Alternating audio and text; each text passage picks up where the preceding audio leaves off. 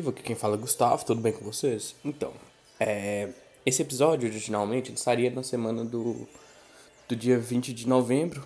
É, é um episódio especial sobre. que também a gente vai falar um pouco sobre consciência negra, etc e tal, mas sem entrar no fato da consciência negra, porque todo mundo tá fazendo isso, a gente quis fazer uma perspectiva diferente. E esse episódio originalmente sairia nesse dia 20. Contudo, o episódio do dia 19 de, no de novembro ocorrido no Carrefour do Rio Grande do Sul com a morte do Beto Freitas fez que a gente pensasse um pouco e, e, e repensasse o formato, pensar em gravar, porque nossa conversa é uma conversa mais leve, é mais despojada e só que a gente a gente passou essas duas semanas decidindo e decidimos que não. O episódio vai ao ar, ficou um conteúdo muito bom, ficou um conteúdo muito, muito importante. E eu acho que que vocês vão ter um episódio muito interessante escutando com, nessa proposta do jeito que tá. Só que, como um dos, um dos representantes daqui, eu gostaria de deixar minha solidariedade à família do Beto Freitas. E para além disso, eu queria dizer que a gente, os episódios, esse episódio foi muito importante para mostrar que a luta antirracista aqui no Brasil, ela precisa muito ser feita.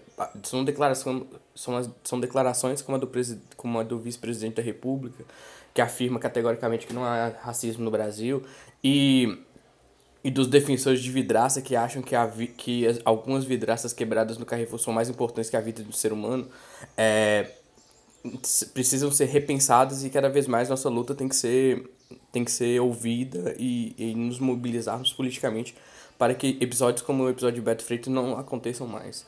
É, eu, como homem negro, eu me vejo no papel de fazer esse, esclarecimento e fazer esse papel de, de mostrar o a, a, nossa indignação e prestar solidariedade à família do Beto Freitas e dos outros milhares de casos que aconteceram no Brasil de violência, no, de violência contra a população negra. Lembrando que a gente é um dos países que mais mata pessoas negras no mundo, né? Então isso é muito importante ser dito.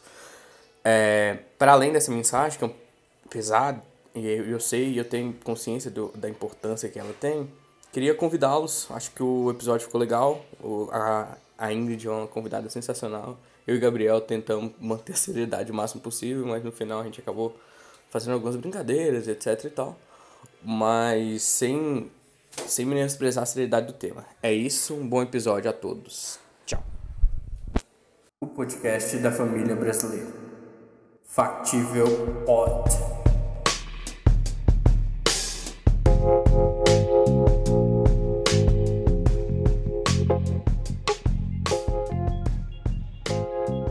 Um bom momento, meu senhor, um bom momento, minha senhora. Achou que a gente tinha desistido? Achou errado, tá? Está de volta ele, sempre ele, a Deep Web em áudio do Brasil, Factível Podcast. E comigo a presença dele, sempre ele, Gabriel Viana. E aí, galera? Tamo aí de volta. Demorou, mas também. E hoje nós vamos falar de um tema muito especial. E por um tema muito especial, nada melhor que a convidada extremamente especial. E ela volta por aclamação popular. O povo votou, o povo vai nas urnas dia 15 para pedir o quê?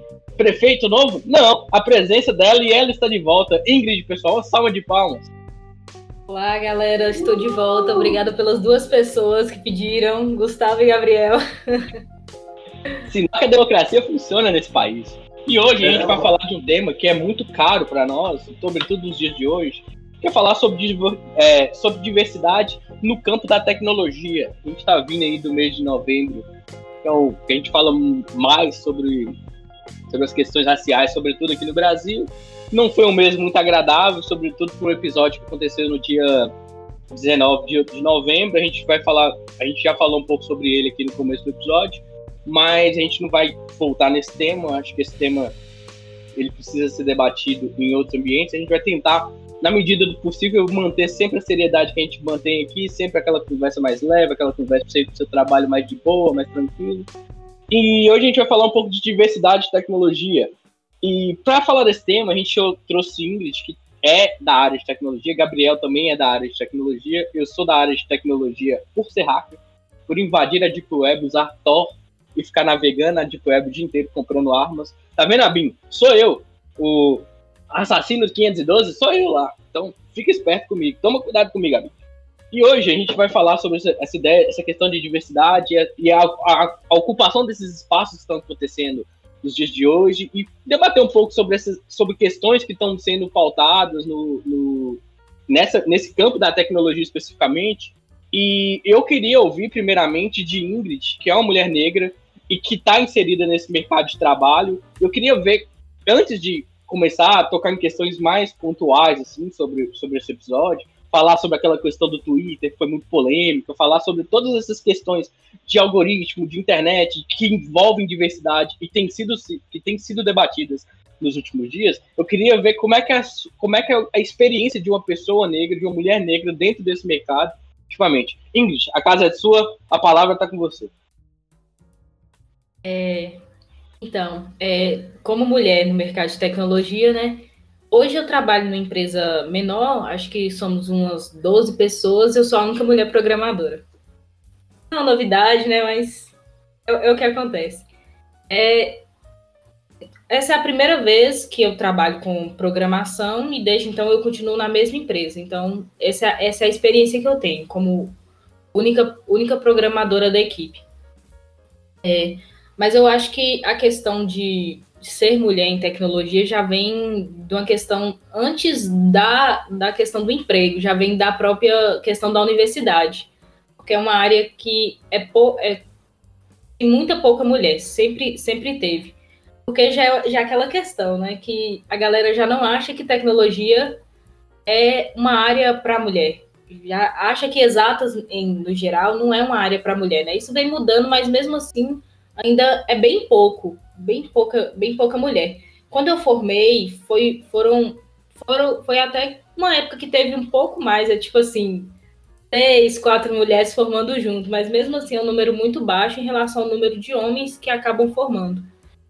Então você tem um número baixo de mulheres, mas que já vem porque já na universidade é bem defasada essa questão, o número de mulheres, né?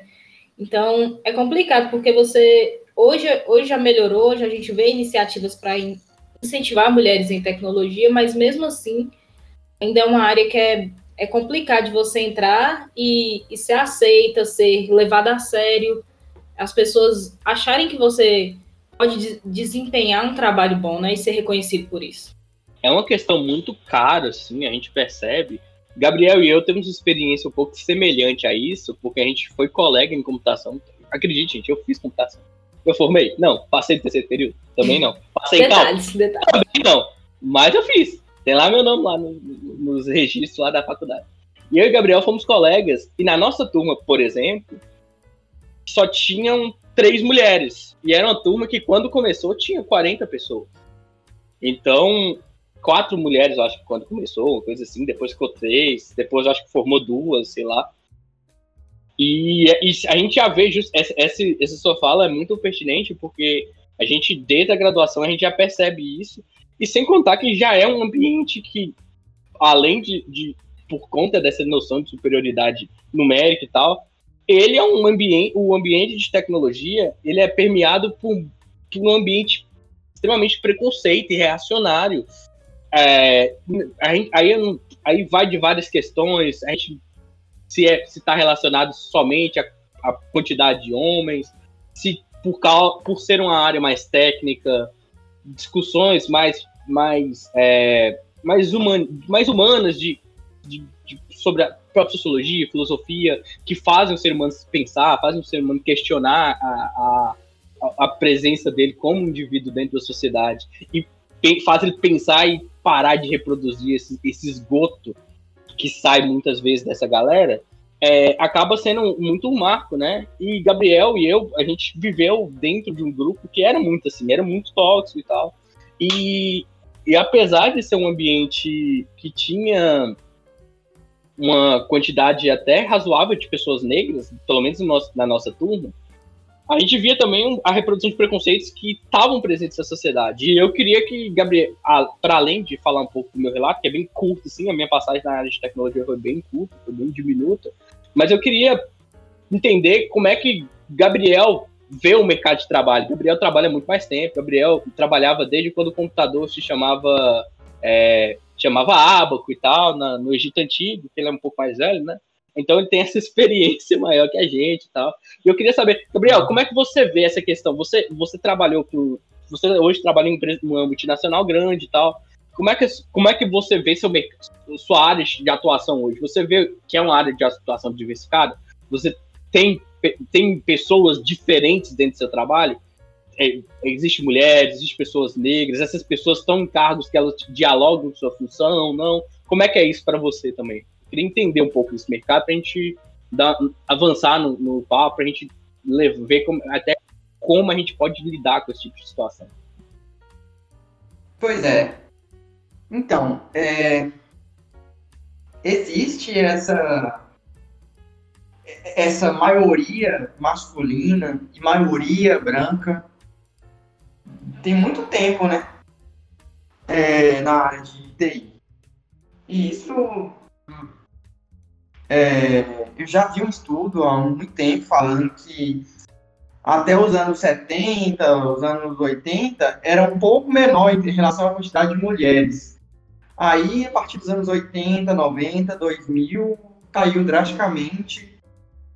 É, a razão por que caiu, eu não sei dizer, né? Mas só sei que caiu a quantidade de, de mulheres. Realmente existe essa diferença gritante, sim, muito gritante mesmo, a ponto de você se sentir numa, numa, numa, era um time de pelada de final de semana né, na faculdade ou então no meio de trabalho você vê que essas empresas grandes, elas sempre têm um setorzinho de marketing que preocupa muito com essas coisas e o que, o que tem se falado, né?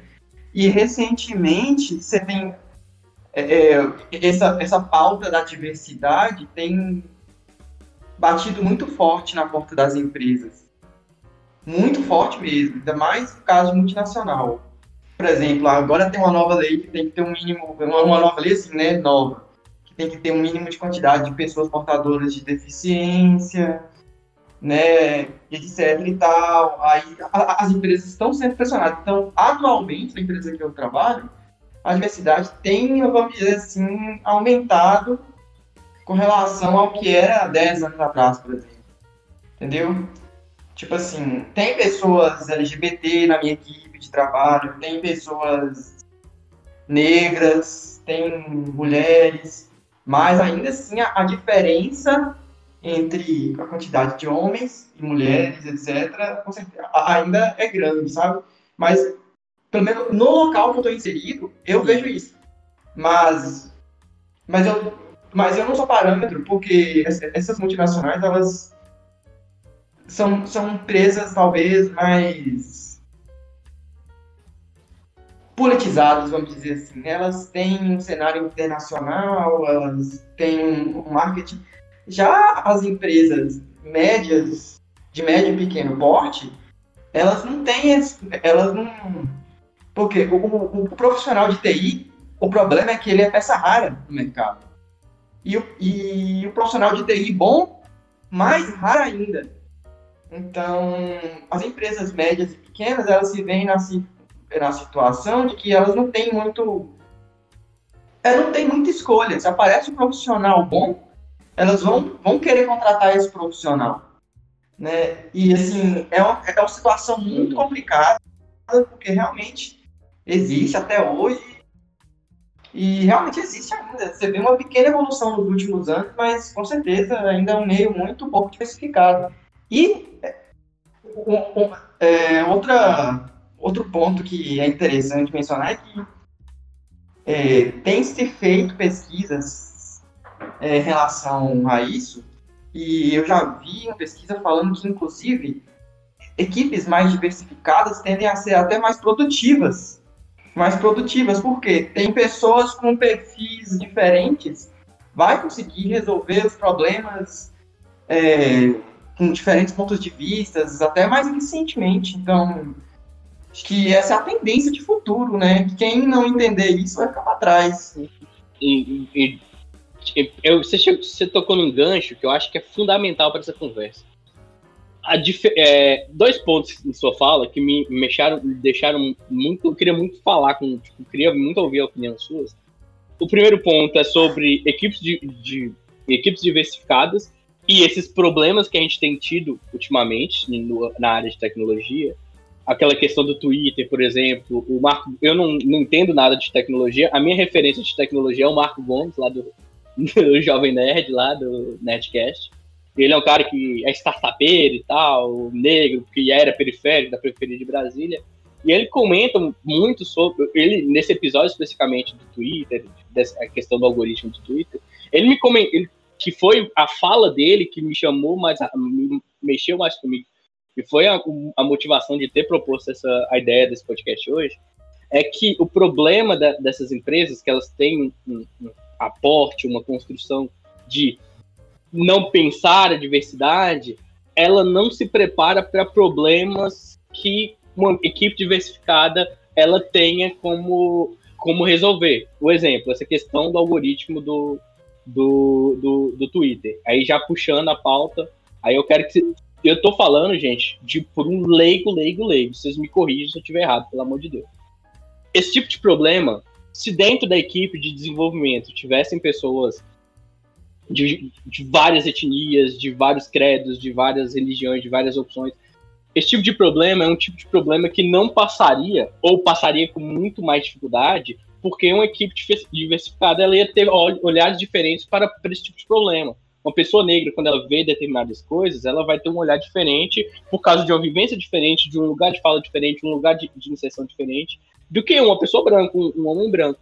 E essa, essa questão, ela é muito marcante, porque eu queria entender de vocês, da experiência de vocês, até que ponto isso de fato é uma, é uma, é uma constante, ou nesse caso a gente é isso aconteceu, mas os problemas da tecnologia também são um problema que esbarram nisso.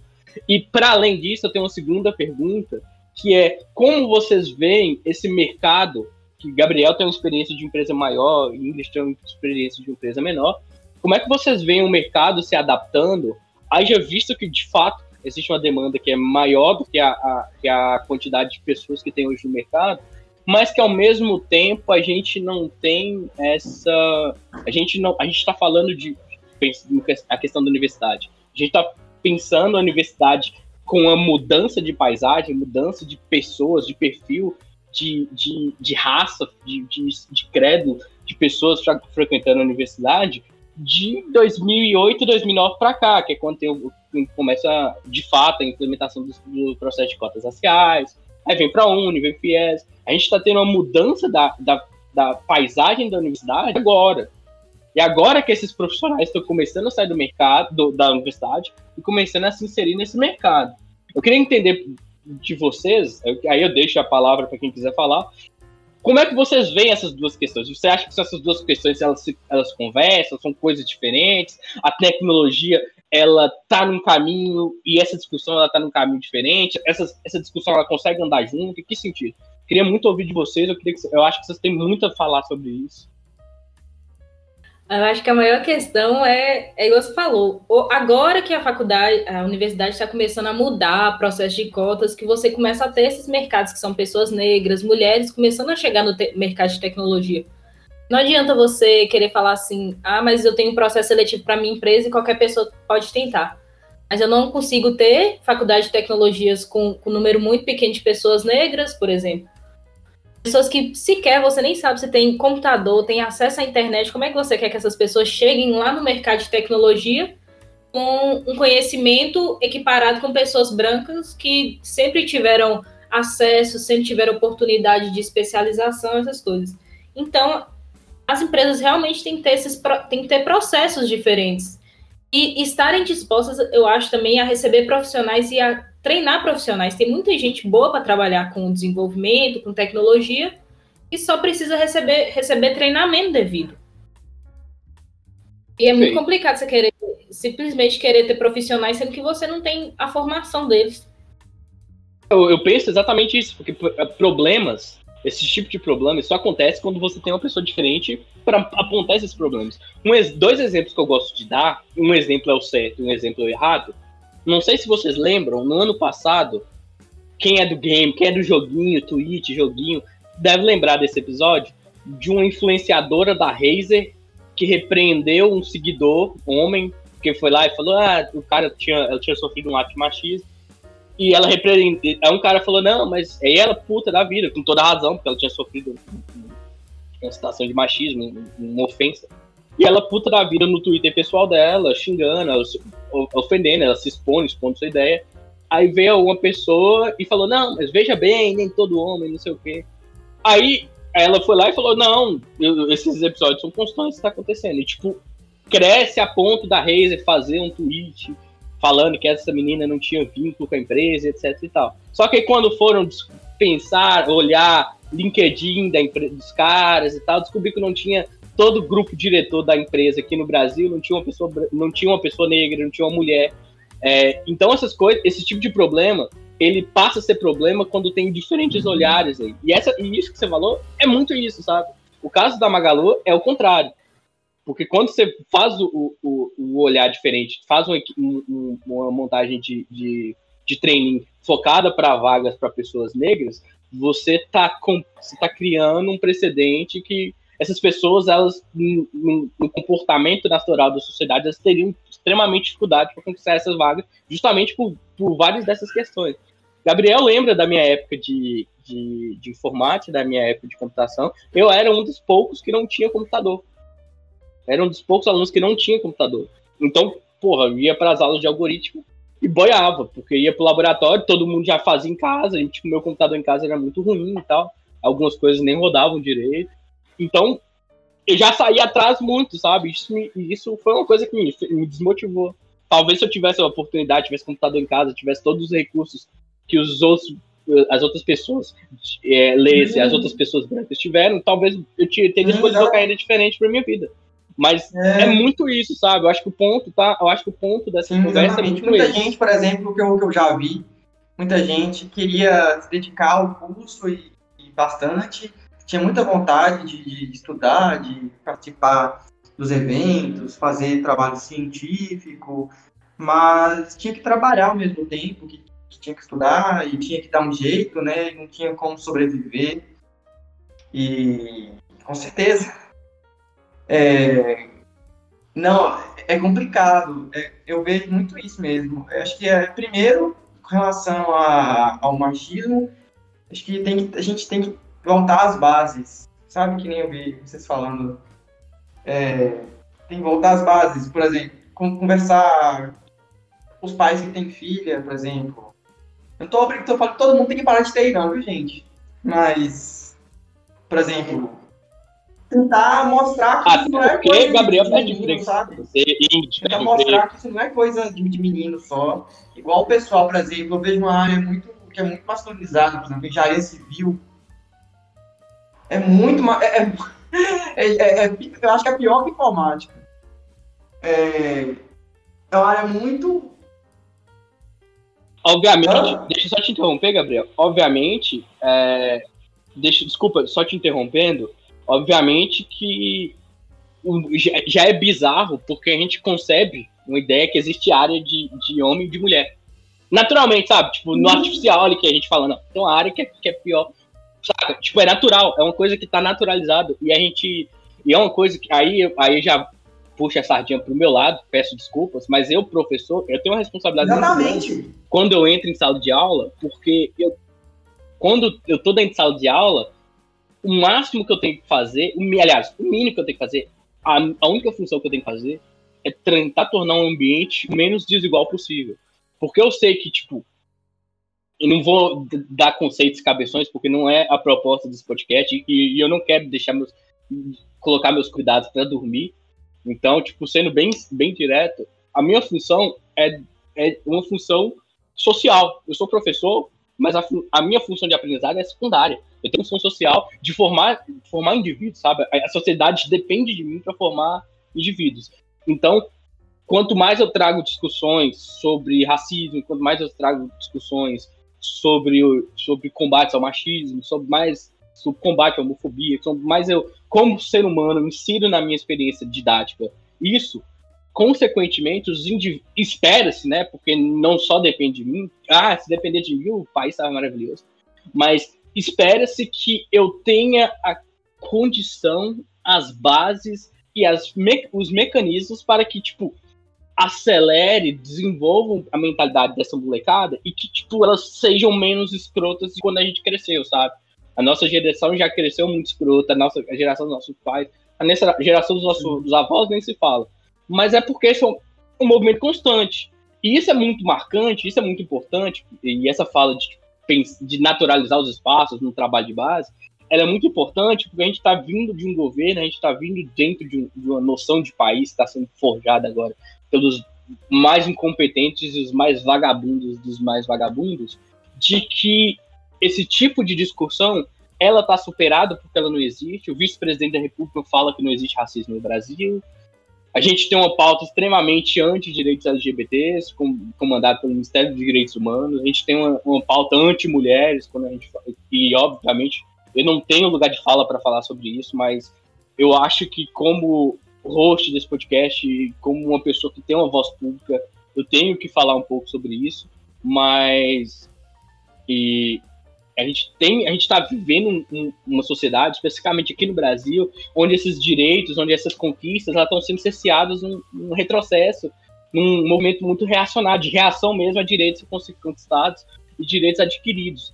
Então, como professor e nós como sociedade, vocês vão, vão têm família, vocês têm irmãos, vocês têm pessoas que estão em contato, a gente tem meio que obrigação de tentar no mais tentar fazer esse tipo de movimento para dentro dos nossos grupos o mais o máximo que a gente conseguir, é. sabe? A gente acha que é uma coisa que a gente não pode fazer, mas a gente deve fazer.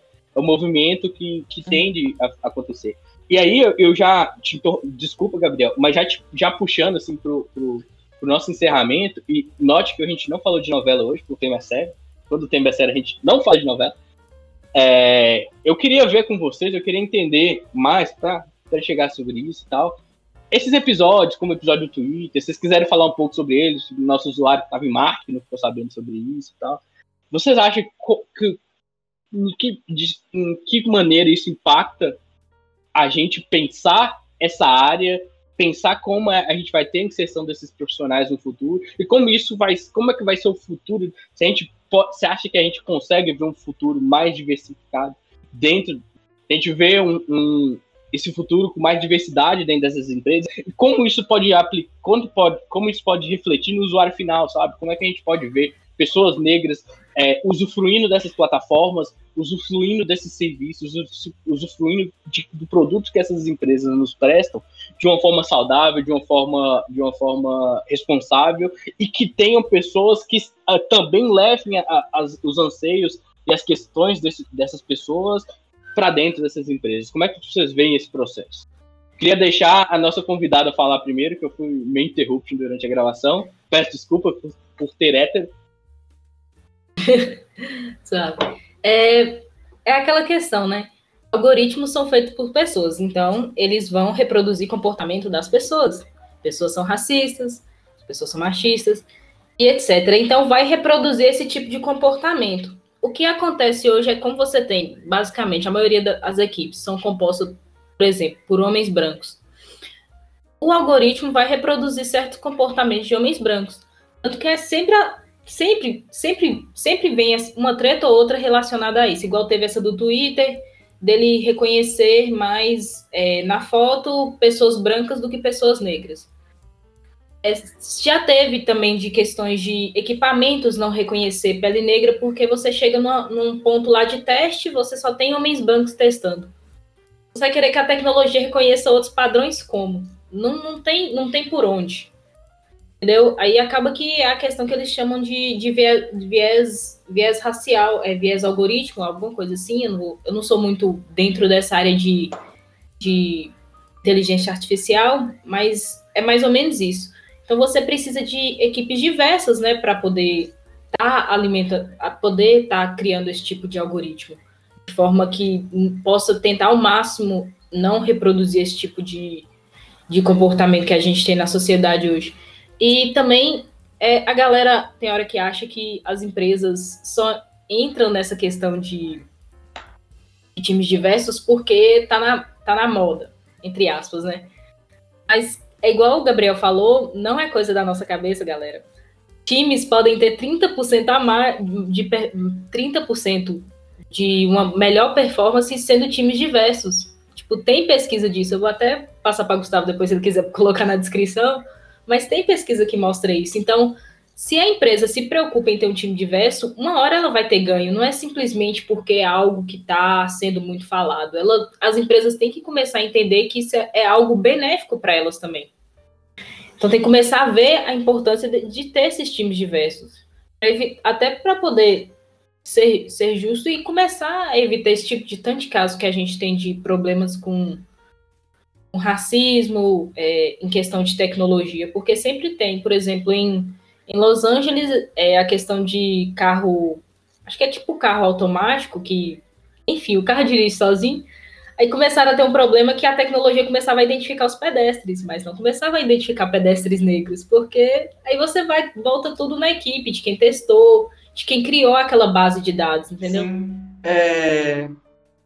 O que eu queria frisar para que as pessoas tenham que ter cuidado, que a gente tem que ter cuidado, que a gente não está fomentando ódio ao Twitter, que a gente não está fomentando ódio ao, ao pessoal, porque é, isso é uma coisa, isso é um tema que não acho que não estava sendo muito muito discutido na comunidade científica até ser descoberto, né? Acho que é porque a área de inteligência artificial, ela principalmente nessa parte de, é, detecção de faces, de detecção de pessoas, ela tem evoluído, sei lá, tem, tem uns 30 anos de evolução, eu acho.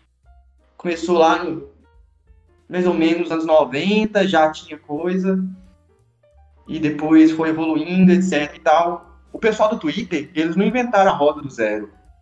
Eles pegaram todo uma, um, um, algoritmos já existentes, etc. Já tem bancos de dados de, de, de face dos anos 60 que o pessoal usa até hoje. Justamente, banco de dados criados por quem? Pessoas brancas, né? Hum, e, e isso vem uma coisa assim que, que não é o pessoal do Twitter que inventou, sabe? é uma coisa que já vem de décadas, é, que já vem de décadas, é um problema de toda a comunidade científica de, de pesquisadores na área de inteligência artificial e de ciência de dados, né? É, então, não vamos ter ódio, galerinha. Vamos entender que é uma, é uma ciência. A computação. Dito isso, dito isso, é importante frisar que todas as empresas são, estão explorando a mais-valia do seu funcionário. Então, odeio o Twitter, assim. Tá liberado odiar o Twitter? Eu sou comunista. É, é, eu estava vendo uma definição aqui do, do algoritmo do, do, do, do, livro do Cormen, que é um livro que a gente usa é, na disciplina de projeto, de projeto e análise de algoritmos. É, um, algoritmo é um algoritmo Primeiro eu vou fazer, eu vou falar uma definição quase formal, depois eu vou explicar de seis anos.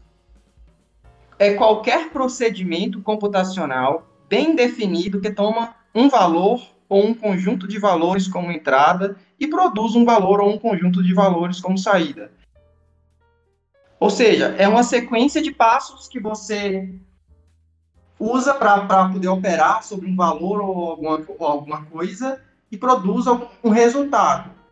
Então, no caso de um programa de, de é, é, por exemplo, uma, uma receita de, de bolo, é um algoritmo. Você tem passos que você vai seguir para poder fazer uma coisa. Então, o algoritmo é uma ferramenta. Assim como uma chave de fenda, assim como é, é uma ferramenta que você usa, né? Um algoritmo de inteligência artificial é um algoritmo que, o pessoal chama de não determinístico. Por exemplo, dá um exemplo aí, Gustavo, você que é bom de exemplo, tipo assim... Eu, se eu, se eu pedir, eu vou dar um exemplo. Gente, aprende didática. Se eu pedir, for no mercado, for no açougue, pedir 600 gramas carne de sol, ele vai me dar um quilo e meio resultado aproximado. Porque não consegue, não existe uma matemática exata que dá 600 gramas. Nesse caso aí é não Porque no açougue não funciona assim. Então, é a mesma lógica. O algoritmo de inteligência artificial, não, ele é não determinístico. Então, ele... Quando, quando um algoritmo lá do, do, do Twitter tenta detectar onde tem um rosto, ele nunca vai poder dizer com 100% de certeza que ali é realmente um rosto. Tem uma doença que chama pareidolia, que é o ser humano, na minha sequência, é tipo um, um, sei lá, um estudo que a pessoa começa a ver rosto em tudo que é lugar. Você vê uma pedra e você vê um rosto lá. Como é que, que o ser humano identifica um rosto? Você sabe, Gustavo, como é que o ser humano identifica um rosto? Tem dois olhos, nariz, uma boca. Ah, eu me identifico pela beleza da pessoa. Se for um sorriso bonito, eu identifico. Aí se é um sorriso mais feio, aí já não identifico tanto. Eu faço de conta que eu, que eu tenho astigmatismo, consigo enxergar de longe. Aí vai Para nós valer. seres humanos, é fácil. Você vê o rosto de uma pessoa, você sabe que é, uma... é muito simples. Agora, para você criar uma, uma sequência de passos, porque fazer a mesma coisa que a gente faz é tão complicado, é muito difícil. Porque tem um problema também, que é Hum. importante, Gabriel, é importante deixar claro. Que pessoa, que tal como eu, é feia. Então, naturalmente, o rosto dela já não é determinado. Exatamente. Então, você olha o meu, o meu rosto, assim, tá na balada, você olha pra mim, você vai Marquito. Você vai achar que é o. que é o. que é o. o, aqui, o- os galãs feios lá do, lá do Twitter. Você vai achar que, que minha cara pegou fogo e alguém veio com um pedaço de tijolo pagar. Essas coisas. E o computador, ele não tá preparado pra esse tipo de tecnologia. O computador, ele chega, ele sabe fazer zero e um. Ele vê a cara feia, ele não sabe o que é feio e o que é bonito. Pra ele, tudo é feio. Ele não tem esse padrão de beleza. Ele não tem esse, esse é, refinado pra beleza, tal qual nós seres humanos. Porque nós, nós somos uma máquina perfeita. Já diria a Bíblia, e o meu pastor, pastor Zé, Zé, Zé Marmelo ali da minha igreja. Então, Tô com saudade. O, o- o texto que você leu na internet que você comentou, para mim faz muito sentido, porque. É, beleza, então temos um algoritmo que, que não que é não determinístico, que não vai dar, que, que ele detecta rostos e ele vai dar gerar as thumbnails lá do Twitter, que é o problema que teve, né? E antes de, de, de vir essa discussão de diversidade, possivelmente, o que, que é que o algoritmo possivelmente fazer? Isso eu estou só conjecturando, eu estou imaginando, porque eu não conheço o algoritmo do Twitter. Eu estou imaginando o que ele fazia. Ele pegava o rosto, a região lá da imagem que mais tem mais probabilidade, segundo o algoritmo, de, de ser um rosto. Ah, Agora, como é que esse algoritmo sabe? Como é que ele detecta um rosto? E talvez, com certeza, se tivesse uma equipe mais diversa, esse problema teria sido identificado há séculos. Assim, com certeza, né?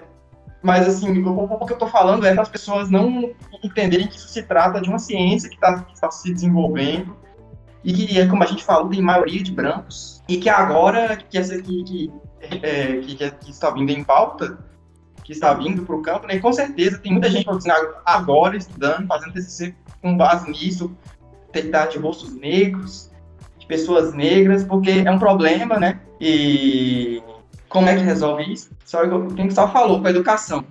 Então, eu acho que o ponto é esse. A- eu acho que a, a mensagem de hoje, se fosse o He-Man, tal qual o He-Man, temos uma mensagem final, um, um sabedoria do final.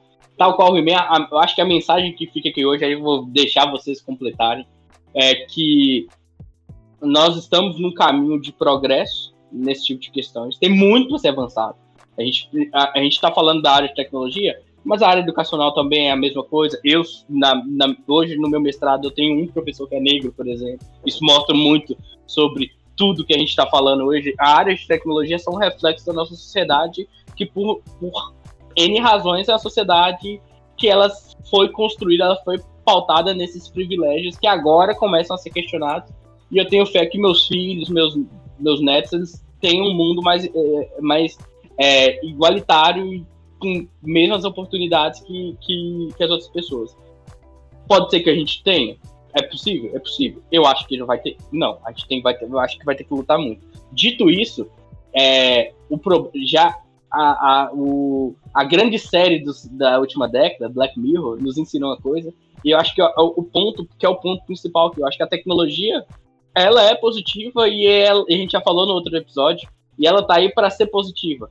O uso dela em maior ou menor quantidade pelos seres humanos que vai ser problemático. Esse caso aí sobre, sobre, sobre os algoritmos, sobre a, a, a, a inteligência artificial, os caralho aí que a gente falou, que é muita tecnologia, muito texto, não entendo.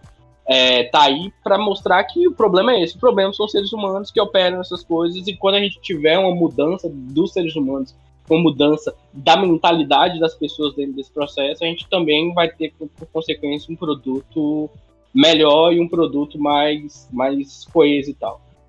Pessoal, acho que é isso. Queria agradecer de novo. Ingrid sempre aqui presente, sempre aceitando meu convite. Essa amizade nossa vai acabar. Eu agradeço. ela. Eu que agradeço, gente. É, muito obrigada. É, para mim é bom estar tá falando sobre isso, mesmo não sendo muito dessa área de inteligência artificial e tal, mas eu acho que é uma coisa que a gente tem que se preocupar. É, se você, empresas principalmente, vocês precisam de diversidade no time de vocês, entendam isso. Se vocês veem programas de empresa que incentivam a diversidade, não vá criticar, falar que tá tentando piorar a situação, porque na verdade a gente só está tentando construir times diversos que vão vai ser melhor para todo mundo, vai ser melhor para a tecnologia como um todo. Então tem que apoiar todos esses processos. Exatamente. Exatamente. E você, Céu, que critica essa porra, vai tomar no meio do seu cu, filho da puta, filho de rapariga. Com todo respeito à sua mãe, que não tem nada a ver com isso. Gabriel, mensagem final, já deixo com você, dá, dá, dá os, os recados aí da semana, do mês, é, avisa aí que nós vamos ter podcast de novela. Avisa, dá sua dica aí cultural. Ingrid vai dar a dica dela cultural depois, deixar as redes aí depois. E eu vou me despedir com uma mensagem muito positiva depois. Vai, Gabriel, se, se despeça então, não tem muito o que falar mais não. A gente já falou sim, o, o necessário, é isso. É, é, é, o que a gente falou mesmo. Quem não, quem não correr atrás disso vai perder. E vai perder dinheiro, né? Já que é essa língua que todo mundo entende, né? vai perder dinheiro se você não correr atrás disso. Liberar suas E é isso, galera, é isso aí. Temos que fazer força aí para poder mudar, mudar um, a sociedade, pelo menos as pessoas à nossa volta, nessa direção aí. Né, falar as meninas que ela tem, que, ela, que isso é coisa de menina assim, né? Que, e tentar a, a fomentar isso, né? Essa diversidade. E é isso relação à dica cultural, assim, tecnologia, diversidade, o quê? Matrix. Vejam Matrix, tem na Netflix. Morpheus lá, Keanu Reeves, o ano de 2020, né? Keanu Reeves, tá lá. É isso aí, velho. Falou. Keanu Reeves, que não morreu. É, não. Tá novo é. ainda. Cara, é, o nosso, tá é o nosso é, Benjamin Button brasileiro. É, Ingrid, você tem uma dica? O que, que você tá assistindo? Nada, né? Tá Cara, não tô assistindo nada. Tá, pra, mim, pra mim tá complicado nas últimas semanas, mas já que a gente sempre fala em Twitter aqui, eu vou dar indicação de um perfil, que é de uma mulher que fala sobre ciência da computação, sobre inteligência artificial e traz toda essa questão de do viés racial é, para tecnologia. Eu vou deixar a arroba aqui com você depois, mas é Beleza. Nina D Hora. É tipo Nina da Hora. E eu vou deixar a arroba aqui para Gustavo colocar na descrição, mas é um perfil bem legal de seguir, porque eu acho que é importante a gente começar a seguir uma galera assim, para começar a entender mesmo. É, não ficar tratando tecnologia como um bicho de sete cabeças que você nunca vai conseguir entender, não. Uhum. Vai estar vai tá na descrição. É, agradecer de novo, Ingrid. Minha dica cultural, eu tenho uma dica cultural muito importante, não tão importante. Mandalorian, oh, top demais, eu tô me emocionando. É, eu vou ter que ter um, baby, um bebê Yoda, assim, pra colocar aqui no meu quarto, dar, dar função de ir pros lugares, levar pra academia, assim, colocar na mochila e tal. Tô precisando de um desse. Mas a minha dica cultural mais importante, que, que eu acho que gente, vocês têm que assistir, que é, é, muito importante, é Coração do Estudante. Tá lá no Globo Play. Essa novela é muito boa. É a novela do professor ecologista. Já puxando o gancho do próximo. Exatamente. Já tem aí o Marcelo Antoni como vilão, o pior vilão da história das novelas das seis. O, o, o, Qual é o nome daquele cara lá, moço? Do meme? Do. Massa o Fábio Assunção, é. como herói ecologista. Essa novela é muito boa, recomendo. Vai estar lá no Globoplay. Globoplay agora tá pagando nosso podcast, a gente tá ganhando agora dinheiro para indicar novelas da Globo. A gente vai fazer um episódio Patrocina especial nós. só em parceria com o Globoplay. Aguarde. Patrocina nós. Se você que é de outro streaming, que quer patrocinar a gente, liga pra gente. Liga pra gente, o telefone aí tá na descrição. Não importamos de ser exclusivos. Não, a gente, a gente, se você quiser nos adotar Spotify, eu não tenho, eu sou monogâmico. Eu não, eu, esse negócio de poligamia aí é coisa de jovem. Eu e Gabriel já somos velhos. Então, é isso, pessoal. Assistem o Mandaloriano. Espero que vocês tenham gostado. A gente sumiu um pouquinho aí, porque correria e tal, mas a gente agora vai voltar firme e forte. Forte abraço e tchau!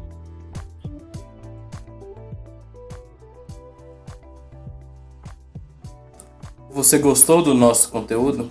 Siga-nos nas redes sociais. Arroba Factível Pod.